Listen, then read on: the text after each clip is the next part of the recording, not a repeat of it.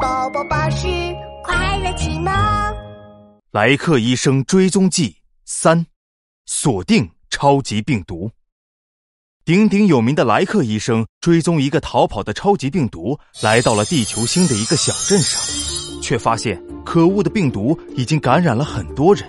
小镇的老鼠镇长紧张的连忙求助：“莱克医生，请您快想办法阻止病毒的传播，救救我们小镇吧！”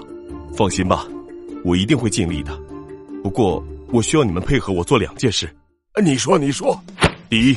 这段时间，小镇上所有的人要在家里待着，少出门，并且勤洗手，多通风，以免超级病毒大规模传播。好的，我让大家都不要出门，都听你的。第二，我需要感染超级病毒的鼹鼠阿姨帮助我。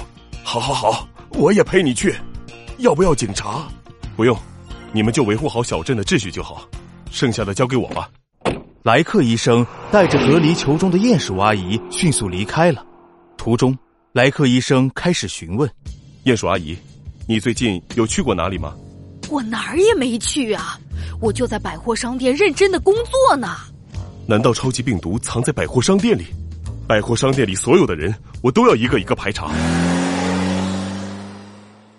经过排查，除了鼹鼠阿姨、孔雀哥哥和梅花鹿小姐也都被超级病毒感染了。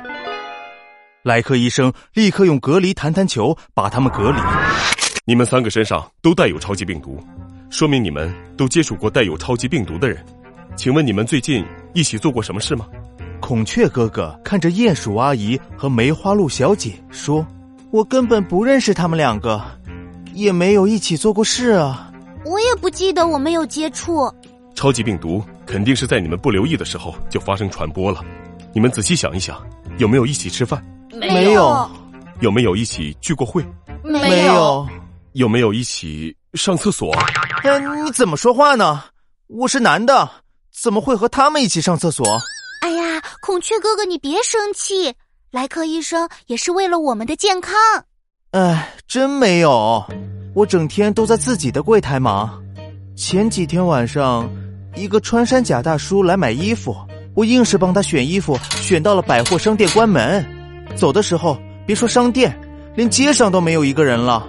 我和谁接触啊？突然，梅花鹿小姐想到了什么。哎呀，穿山甲大叔，他也来过我这里，他买了一杯奶茶。鼹鼠阿姨也抓抓脑袋。哎，巧了，他也来过我这里，买了一大块巧克力蛋糕。莱克医生的脑袋高速运转。你们都是在接触了穿山甲大叔之后开始感冒发烧的。啊好像是呀，啊，这个穿山甲同时接触过你们三个人，然后你们三个人都感染了超级病毒，很可能你们三个人的超级病毒都是穿山甲大叔传播的。接下来，我要快速找到穿山甲大叔，哼哼，超级病毒，你等着吧。